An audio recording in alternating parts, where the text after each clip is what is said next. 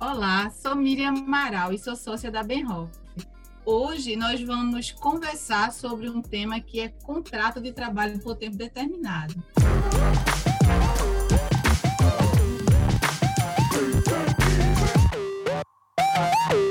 E para me ajudar nessa visão, eu convidei a doutora Rosário. Boa tarde, Miriam. Como vai? Tudo bem? Boa tarde a todos que nos ouvem. É, meu nome é Rosário Rocha, é, trabalho é, na área de coordenação da, do contencioso trabalhista, contencioso e consultivo trabalhista no escritório FCR Law.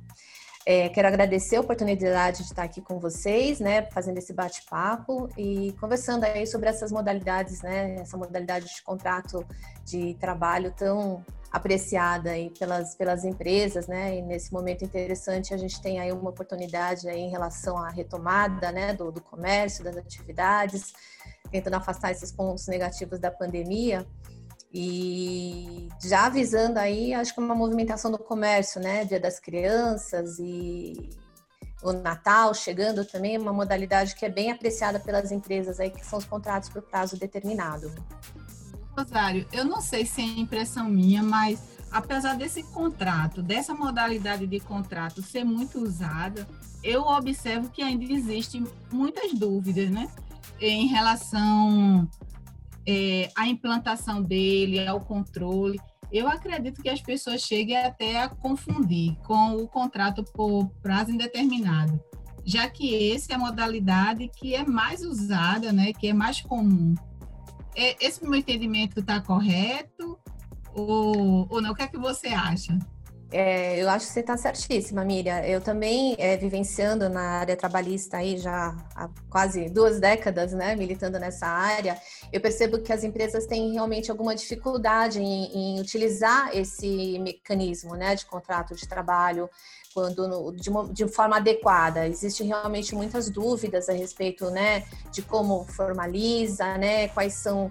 Existe uma questão de legislação também. A gente tem a questão da legislação que temos a CLT, temos a Lei 6.019, temos a lei que regulamenta, né, na verdade, o contrato de trabalho por prazo determinado em relação à modalidade através de convenção coletiva de trabalho e acordo coletivo de trabalho. E acho que é super é, válido a gente fazer essa distinção e fazer fazer um, um, um entendimento é, bem é, objetivo, né? Em que condições e que situações a empresa pode usar, quais são as garantias que ela precisa ter, quais são os cuidados que ela tem que ter em relação a essa modalidade de contrato. Eu observo muito é que a maior dificuldade é justamente no controle, né? Porque uma das características desse, dessa modalidade de contrato é justamente porque quando o funcionário começa é, a trabalhar, que o contrato dele já é nessa modalidade, ele já sabe quando é que vai terminar. Não existe mais a possibilidade e nem a exigência do empregador chegar e conceder mais um aviso prévio para ele, porque ele já sabe quando é que vai terminar, que vai concluir a missão, né? Vamos falar assim. E Exato. eu vejo na prática que existe uma falta de controle tanto é que, em alguns momentos, um contrato que é para ser determinado, em função da falta do acompanhamento, passa a ser indeterminado. É, a outra coisa também, assim, que eu acompanho e até porque como a gente atende muitos clientes né, no, no, no, dia a dia, a dúvida do nosso cliente é quando é que eu posso usar o contrato por tempo determinado? Então, geralmente, eles perguntam por quê. Não é todo mundo que pode usar, não é isso? Exatamente. Na verdade, existe aí é, três, vamos citar aí três é, modalidades né, de, de perfil para que as empresas possam se fazer valer. E concordo com você, Miriam, acho que as empresas têm bastante dificuldade, na verdade, nos controles né, relacionados a esse prazo. E a lei ela é muito categórica quando ela prevê a, a, estipulação de que esse prazo ele tem um termo certo e a sua inobservância pode realmente acarretar aí uma possibilidade de um contrato migrar para um prazo indeterminado. E aí, eu acho que a gente pode começar, é, é, assim, com uma perguntinha básica, né? Qual que é a diferença, né, entre o contrato de trabalho por prazo determinado e o indeterminado, né? É, levando em consideração aí que a, diferença fundamental, né, diz respeito a exatamente o que você colocou.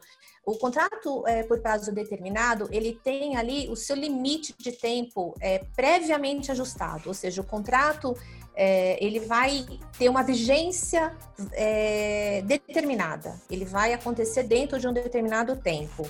E é, trata-se de uma modalidade onde o empregador e, e o empregado eles ajustam esse período logo no início do contrato, ou seja, não é uma é, novidade, não, não gera surpresas nem ele, um lado. Ele não pode rec, nem reclamar, dizer que não sabia, né? Isso porque Exato. quando ele assina o documento, ele já sabe é, qual é o último dia de trabalho dele.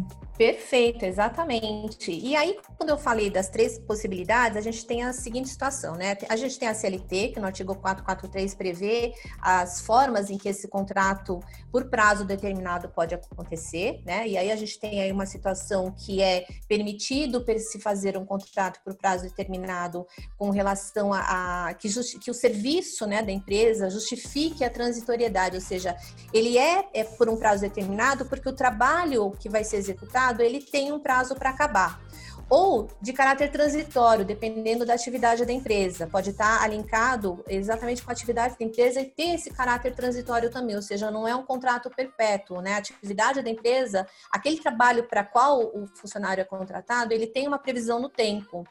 E a terceira modalidade, que é o contrato por prazo de experiência, que esse acho que é o mais conhecido, né, de todas as empresas. Esse é o mais conhecido. E costuma é, também dar bastante problema, né? É. Realmente, é muito comum um funcionário é. estar no período de experiência e aí o gestor não acompanha o desempenho, né? Uhum. É, não acompanha como é que aquele funcionário é no dia a dia ali na, na empresa. Uhum. Então, quando vê, não toma a decisão enquanto está nesse período, né, para afastar o colaborador. Uhum. E aí, quando se depara, é, com prazo, né, quando vai observar melhor, o funcionário já está no já contrato determinado e aí a empresa passa né, a ter, vamos dizer assim, a passar a ter algumas obrigações que não teria no contrato determinado. Exatamente. E, e, é engraçado porque o contrato ele é de experiência, né? Então, o, o, que é normal a gente ver, você ainda mais na rotina aí né, com, com, a documentação diária de alguns clientes, o que, o que, é comum acontecer é você ver que o contrato ele já vem com essa regra, né? Contrato de experiência, né? É, já vem a cláusulazinha padrão para que esse contrato ele seja rescindido dentro daquele prazo. Às vezes é 45 mais 45, alguns colocam 30 mais 30 mais 30. Então, essa é a modalidade de contrato de experiência. E aí, em cima disso, a gente tem a, a, a Lei 6.019, que fala dos contratos de trabalho temporário, que daí é uma outra modalidade, que na verdade ela está um pouco é, desvinculada da CLT, mas ela existe uma previsão legal, inclusive ela foi fortemente é, revisada né, na reforma trabalhista, ela tem aspectos é, bastante rígidos que precisam ser observados né, em relação à contratação de trabalho temporário, e a Lei 9.601, que na verdade regulamenta né, a, a modalidade de contrato por prazo determinado, mas não vinculado aos requisitos da CLT, aos requisitos previstos no artigo 443. E ainda voltando assim a falar sobre a questão do contrato de experiência, né, esse período né, onde o funcionário está ali à disposição da empresa, mas como já está, o tema mesmo já fala, contrato de experiência, ele está uhum. sendo observado, né, para até é um período onde ele está sendo avaliado para ver se ele se adapta, né, a à empresa, ao ambiente, à gestão, enfim. O próprio contrato de experiência ele já tem uma renovação, como você falou mesmo aí que tem empresa que pode optar e até é, a gente orienta tem que acompanhar o acordo ou a convenção, né? Porque alguns sindicatos até determinam os prazos, mas é importante é, verificar, mas ele traz uma condição de renovar por apenas uma vez. Ou seja, tá. tem empresa que usa 30, acabou 30, renova mais 60. Tem empresa que usa os 45, depois Beleza. renova mais 45. Então, isso é, faz agora eu lembrar que o prazo de um contrato de por tempo determinado ele pode chegar até dois anos, não é isso?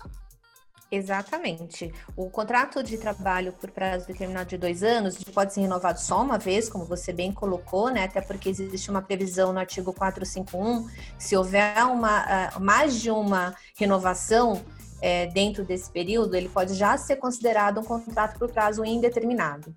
Então, é importante que as empresas tenham em mente aí, exatamente o que você falou, além do controle, né? É, a pergunta é, né? É, eu vou contratar um empregado. É, Para qual finalidade vai ser, né? Quando que eu posso usar esse contrato por prazo determinado? E aí a, as situações de, de, previsibilidade, né, quanto à natureza do serviço, vai em regra nessa questão aí do prazo dos dois anos, que é quando você contrata uma pessoa, mas não pela questão da experiência. Você vai contratar ela porque a tua, é, a, a, o serviço para o qual você está contratando ele não vai ser um contrato contrato por prazo indeterminado, ele não é um trabalho contínuo no tempo, ele tem uma previsão de é, transitoriedade, né? ele tem uma natureza transitória e, é, e às vezes até ligado à própria atividade empresarial, né? a própria atividade é, da, da empresa em si. Na, na, prática, é, como o período de dois anos, né? A depender pode ser curto ou longo, vai depender muito da realidade Exato. de cada empresa. Então, muitas vezes, uma empresa contrata aquele funcionário é, por seis meses, oito meses, depois de, é, decide renovar, só que aí ele tem que renovar por um prazo muito maior até completar uhum. os dois anos. Exato. E, e, a outra dúvida muito assim que chega para a gente e que é uma e é algo que observamos mesmo é com relação às verbas rescisórias, né? Quando é, esse contrato acaba? O que, que o empregador, qual é o custo que o empregador vai ter no final de um contrato dessa modalidade, né? É, a, a, empresa ela tem que fazer um, um, raciocínio, né? Um pouco em cima do que você falou do efeito surpresa, né, Miriam? É, quando você trabalha com uma previsibilidade, né, de uma situação, vamos supor, substituição de um funcionário ou um trabalho extraordinário que a empresa não está acostumada a fazer, mas recebe lá uma demanda grande, sei lá, relacionado a alguma questão sazonal. É, eu cito um exemplo de um, de um sindicato que nós trabalhamos para um cliente que ele é de produtos de cacau e chocolate. Então, a própria convenção coletiva do, de, de trabalho dessas categorias, elas estipulam prazos, né, permitindo uma contratação já é, meio que de acordo com a atividade empresarial, né? Então, é, a questão de, do efeito surpresa, tanto não ter esse efeito surpresa para o empregado quanto para o empregador, é uma forma de, de boa fé, né? É um contrato onde se gera uma expectativa é, limitada. É, eu tenho, por exemplo, numa situação onde eu vou contratar esse empregado para uma situação agora sazonal, né? Agora a gente chega aí no final do ano, vamos supor, uma, uma empresa que fabrica panetones, né? Ou logo na, na época da Páscoa, né? São produtos sazonais. Então, eu, eu tenho na minha... O empresário, ele tem que ter, né? O empregador tem que ter em mente esse exercício, é, seja para uma atividade na qual ele já, é, já tem uma situação de sazonalidade relacionada ao produto dele, ou a, às vezes alguma demanda de um cliente, em razão, por exemplo, agora com essa época de, de, de epidemia, né, de alguns produtos relacionados às questões, né, de saúde, né, de máscara, de uso de, então assim, sabe-se que teve um aumento extraordinário em relação a isso. Então é, é nesse exercício que o empresário, né, o empregador tem que pensar e ter em mente quando ele for optar por esse tipo de contrato, porque como você colocou, as verbas rescisórias numa modalidade de contrato por prazo determinado, ele tem uma previsão, então ele não tem o aviso prévio, não tem a multa do fundo de garantia, porque na verdade você tem uma previsão de que o contrato vai encerrar em determinado momento, então não existe uma multa pela rescisão, né? Porque a multa do fundo de garantia é uma multa por rescisão do contrato. Então aqui a gente não está rescindindo, na verdade ele é um contrato que ele foi formalizado por tempo de vida. O tempo de vida dele esgotou, automaticamente eu pago o que está previsto na lei de acordo com o contrato de trabalho por tempo de determinado. Então, assim, basicamente as regras, né, as, as, verbas decisórias, vai incidir o pagamento do saldo de salário, né, ou a depender de quando é fechada a folha de pagamento, o salário integral, horas extras, os benefícios correm normalmente, os adicionais, se houverem, também são pagos normalmente. Importante ressaltar que férias e 13 terceiro salário, em que pese sejam parcelas anuais, né, é, elas podem ser pagas de forma proporcional, ou seja, se esse contrato ele perdurou seis meses, se ele foi firmado por seis meses, se ele foi firmado por oito meses, as verbas é, proporcionais, né, decorrentes do FG, do, do, das férias e do 13 terceiro, elas vão ser pagas de forma proporcional ao período que efetivamente o contrato teve sua vida. E ainda sobre esse tema, né, sobre essa questão do término do, do contrato, é, se por acaso um, dos, um funcionário ele não se adaptar é, não produzir, né, ou mesmo vier a trazer algum tipo de problema para o ambiente é, empresarial, para o ambiente ali que ele está laborando, e o empregador decidir antecipar o, o término, o encerramento daquele contrato. Existe né, a previsão legal de que é, existe uma multa, não é isso? Em relação à antecipação dessa rescisão, né? Exato, é. como a gente acabou de falar, né? Não pode ter um efeito surpresa. Então, existe sim a possibilidade do término, né? Do, da, da rescisão antecipada, né? Desse contrato. E aí, o empregador, se ele tomar a iniciativa de rescindir esse contrato antes do prazo final, ele fica, é, ele incide, né? No pagamento de uma indenização, né? Prevista no artigo 479 da CLT, que nada mais é do que a, uma forma de indenizar o empregado que estava com considerando que esse contrato ia ter vigência até, por exemplo, mais um mês, e ele aconteceu antes, né, 30 dias antes, ele vai ter uma indenização é, equivalente à metade da remuneração que ele teria até a data final desse contrato. 50%, então, né? 50% é sobre exato. a remuneração. Metade da remuneração é que ele teria direito até o final do contrato. Por exemplo, se ele tem mais um mês de trabalho, o contrato é rescindido 30 dias antes, ele teria aí mais metade do valor do salário como uma forma de indenização, né? Independente do pagamento da rescisão. Em tese, sim, também pode ter o desconto. E, inclusive, tem um detalhe importante, que alguns contratos, eles preveem uma cláusula assecuratória, né, do direito recíproco de antecipação na rescisão. Essa cláusula, ela causa um efeito que, na verdade, é, garante tanto ao empregado quanto ao empregador a possibilidade de rescindir antes esse contrato. Então, na prática, o que você tem é que vai ser pago as parcelas convencionais como se fosse um contrato por prazo indeterminado. É, e com relação à estabilidade, esses contratos, eles trazem algum tipo de estabilidade para o funcionário? Por exemplo, caso aconteça algum acidente, como é que no, nessa modalidade de contrato a gente pode aplicar? Uma gravidez, por exemplo, alguém fica doente, enfim, como é que uma empresa pode conduzir o empregado para fins é, dele não ficar desacobertado quando vier acontecer alguma dessa situação dentro da empresa. É, Miriam, é um ponto, na verdade, até bastante polêmico, é sempre objeto de muita discussão nos tribunais, tanto o aspecto da garantia da empregada gestante, né, que tem é, o contrato por prazo determinado, quanto a estabilidade gerada por força de algum acidente de trabalho.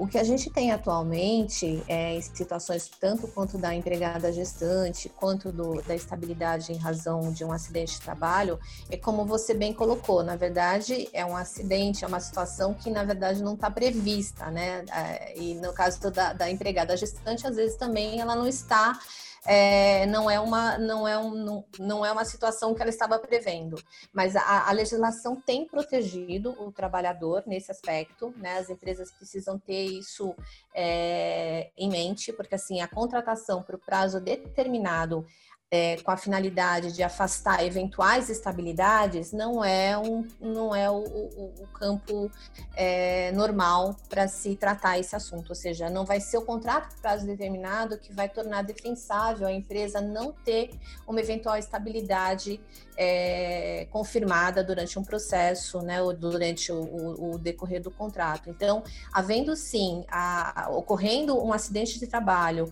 ou vindo a, a, a empregada a ficar grávida durante o contrato por prazo determinado, a súmula 244 do TST, do TST, ela protege a estabilidade provisória nesse caso da gestante, mesmo se tratando de contrato por prazo determinado. Isso vem bem é, claro no enunciado no inciso 3, né, dizendo que a empregada gestante ela tem direito à estabilidade provisória, prevista no artigo 10 inciso 2 né, das disposições constitucionais e transitórias, mesmo na hipótese de admissão mediante contrato por prazo determinado. E, na analogia, né, ou por analogia, no caso de um acidente de trabalho, a súmula 378 do TST também tem a mesma, é, é pacificado da mesma forma. Mas isso ainda é objeto de muita discussão nos tribunais, viu, Miriam? É, existe é, a figura da reintegração nessa modalidade de contrato, Rosário? Na questão da gravidez, é, a questão é indenização, né? É, normalmente se indeniza a empregada gestante pelo período que efetivamente ela teria direito a essa estabilidade.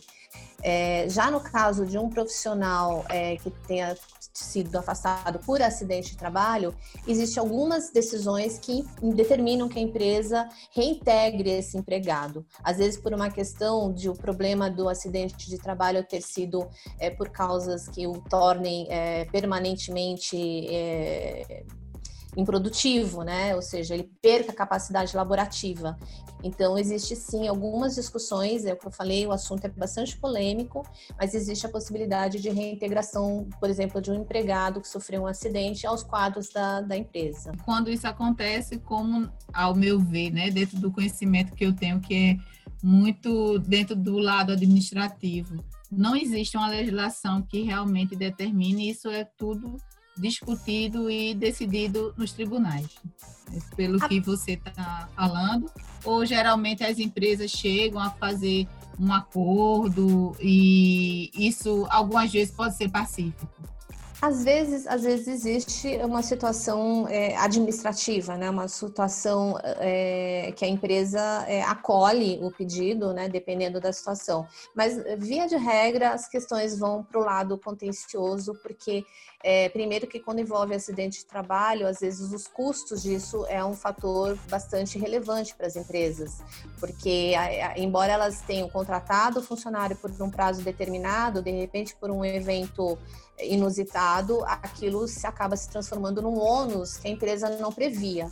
Então, na maioria das vezes, as coisas acabam tendo uma, um, um desfecho contencioso. É um pouco difícil encontrar um cenário amistoso nesse, nesse entendimento.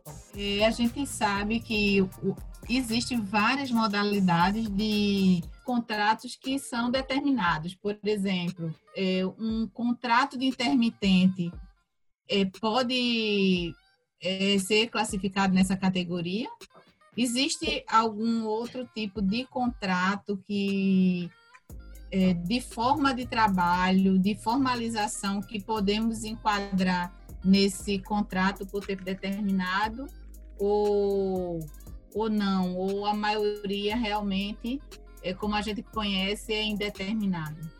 Vamos lá, como eu disse no começo, na verdade a gente tem aí é, na verdade, o contrato por prazo determinado ele é uma exceção, né? Ele é uma exceção à regra da CLT. Como eu mencionei no início, a gente tem os contratos por prazo determinado que podem ser de dois anos, né? Os contratos de trabalho temporários e os contratos de trabalho por prazo de experiência, né? Esses seriam os, os três regimes de contrato por prazo determinado que a CLT e a legislação atual admitem. O contrato por pra, é, o contrato de trabalho intermitente ele não chega a ser um contrato por prazo determinado.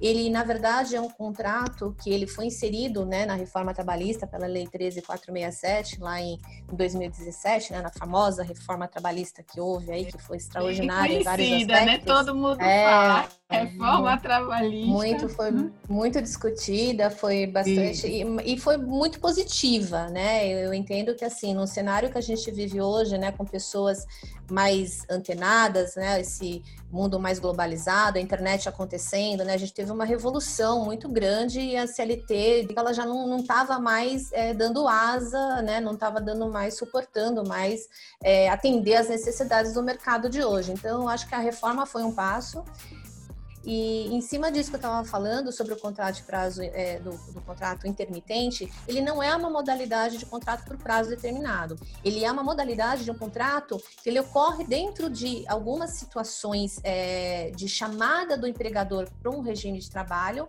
mas ele não é um contrato por prazo determinado. O, um contrato de trabalho por prazo determinado que a gente pode citar, e na verdade assim ele nem se insere na CLT porque ele tem, ele está mencionado na CLT, é o contrato de aprendiz, por exemplo. Esse sim também ele tem um prazo de vida para acontecer, né? O contrato de aprendizagem. E temos também a lei de estágio, né, que menciona também uma outra modalidade, é um contrato por prazo também determinado, via de regra ele atende dois anos, mas também ele não está inserido dentro da CLT, né, ele tem a lei específica, a lei esparsa dele. Então, é, o, o, que a gente tem hoje, então, como modalidades de contrato que as empresas podem usar, realmente são assim: a previsão da, da transitoriedade né, do trabalho, a substituição de algum empregado né, dentro da sua equipe, é, algum empregado que precisa se ausentar por motivos ou de gravidez, né, ou cirurgia, ou alguma licença. Então, é, são situações em que o contrato determinado vai ter esse caráter. E com relação ao contrato de experiência, como a gente já falou bastante. E os funcionários que trabalham nessa modalidade, com relação a benefícios, ele tem direito a todos os benefícios que as empresas ofertam aos funcionários que é, que trabalham é, pela modalidade do contrato indeterminado. Né? Não existe uma diferença, né? É, pelo fato dele estar num contrato que vai ter um fim, é, que ele já sabe, que ele já tem um conhecimento prévio, é, ele não fica, é, a empresa não fica desobrigada de ofertar, de oferecer esses os benefícios, né? Exatamente. Trabalhistas, assim, para ele, né? A empresa ela não é, ela tem que atender todos os requisitos legais, recolhimento de fundo de garantia, recolhimento do INSS. A única é, vantagem, né, do ponto de vista é, do, do empregador, né, com relação a essa questão do prazo do contrato, é realmente ele analisar a atividade para qual ele vai contratar esse empregado. E aí, obviamente, assim, ele vai ter o FGTS, o recolhimento de acordo com a lei, né, da, da mes a, são as mesmas regras para o contrato por prazo indeterminado. O que muda realmente é esse período em que o, em que o contrato vai ter sua vigência, né? Sem efeito de expectativa, com essa possibilidade de prorrogar dentro aí do, né, do prazo máximo aí de dois anos uma única vez. É, no mais, as garantias em relação a benefício, em relação a todas as questões é, do, do, ambiente de trabalho, segurança da saúde, entrega de equipamento, nada disso muda. É, é ele é um empregado Enquadra. que vai ser tratado da mesma forma que os demais. Então, isso de qualquer forma já é assim, é o cuidado que o empregador precisa ter quando ele pensar, dependendo da sazonalidade que o negócio dele, né, da atividade que ele desempenha, é, do produto, então, ele pode realmente pensar em usar esse modalidade de contrato. É, eu sei que é um termo que não é muito falado, mas é, vamos dizer assim, é, a gente fala muito em planejamento tributário. É um uhum. planejamento trabalhista, né? Então, é todo aquele é. cuidado. Exato. Tem que haver um estudo, tem que haver um cuidado, tem que ter um acompanhamento. Rosário, como estamos já no final aqui do nosso podcast, você tem alguma dica de algum cuidado, reforçar algo que você já falou para nossos ouvintes? É, eu acho que é importante, Miriam, como você já ressaltou, né, esse controle dos prazos, né? Eu acho que as empresas precisam fazer é, ter mais atenção em relação ao controle de todos os documentos, né? Assim, os documentos de, de verificação, é, de controle de prazos, né? É, é, bem importante ficar atento às convenções coletivas de trabalho, que as convenções elas permitem também algumas modalidades de contratação é, diferenciadas da CLT, né? Permitindo aí que a atividade da empresa ela tenha aí essa benéfice, né? Em relação à, à categoria dela. Uh, e fazer é, essa, essa lição de casa, né? Fazer esse estudo, é, como você até falou, né? Na, na área trabalhista a gente não tem aí o planejamento trabalhista, mas existe aí uma necessidade de um, de um raciocínio, né? E, tentar entender o mecanismo da atividade é, da empresa, é, a área para a qual está né, tá sendo recolocado esse, esse profissional, ou se é uma substituição, ou se é uma situação esporádica, ou se é uma situação que vai ser premente para a empresa, vai ser duradoura, então a empresa tem que fazer a contratação, a contratação visando esse cenário, né? Fazendo esse exercício é, antes do jurídico, exercício comercial uhum. mesmo em relação à atividade como um todo legal nosso bate-papo, gostei muito. É, chegamos ao fim e já quero te agradecer por ter aceitado participar, por ter aceitado o nosso convite. E aí vou deixar o convite já aberto para outros temas que podemos voltar a conversar. E foi muito bom. Muito obrigada mesmo, viu, Rosário?